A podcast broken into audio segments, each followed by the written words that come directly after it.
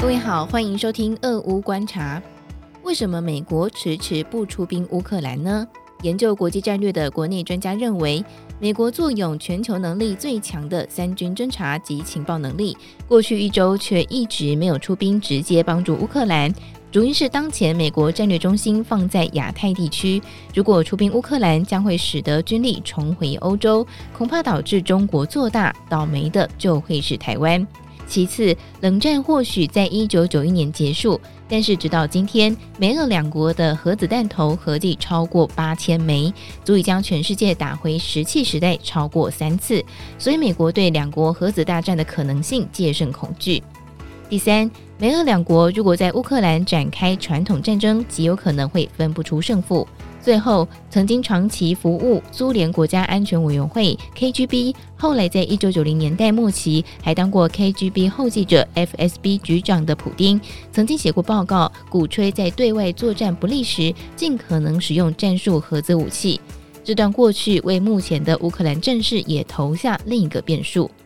担任财团法人国策研究院执行长的国立中山大学中国与亚太区域研究所教授郭玉仁博士，在国策院的强权政治下的乌克兰与台湾座谈会中分析，对美国来说，乌克兰没那么重要，但敏感性太高，所以美国不会主动升高乌克兰的局势，也不会卷入与俄罗斯的军事对抗。他说：“以第四台连续剧来形容，乌克兰就像放在汽油桶上的一支火柴，而汽油桶就是俄罗斯。美国一定要让火柴不会点起来，才不会变成世界大战，避免中国趁机做大。”根据美国海军学会每周更新美国航舰打击群的全球动态，截至二月二十八号为止，美国在欧洲只有一个航舰打击群正在支援欧洲因应乌克兰战事，也就是杜鲁门号航舰打击群。反观美国在亚太地区，目前就有两个航空母舰打击群，加上一支两栖突击舰打击群，而且距离台湾都不算远，美方的战略目标非常明显。郭玉仁也提到，外界需要注意普丁在 KGB 的一段过去。他说明，普丁在年轻时代服务 KGB 时当过秘书，曾经写过一份战术核武器的报告。他认为，俄罗斯对外作战时，如果战况不利，应该尽量使用战术核武器。普丁的判断是，欧洲有战术核武，美国也有。如果俄罗斯先用，可以吓阻欧洲以及美国使用战术核武；但是如果北约或是美国用战术核武反击，俄罗斯下一步就是战略核武，那么就会是世界末日。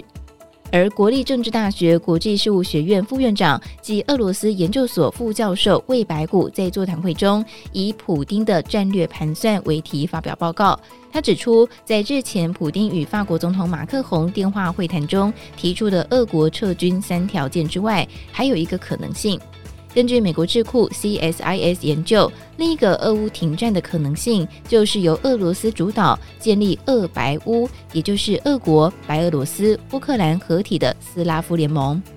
魏白谷说明，俄白联盟从一九九六年发展至今，主要目的是推动俄罗斯与白俄罗斯的经济整合。与此同时，俄国主导的集体安全条约组织也涵盖白俄罗斯。俄国透过这些手段确保对白俄罗斯的影响。循此脉络，普丁对于乌克兰的盘算，如果能够比照白俄罗斯的模式，将其纳入集体安全组织，并且推行经济整合政策，除了可以实现普丁的大俄罗斯的大国荣耀，也可以牢牢巩固对基辅的掌控。以上是今天的俄乌观察，出自《金周刊》数位内容部。更多详情也欢迎下载《金周》的 App，可以及时掌握讯息。谢谢您的收听。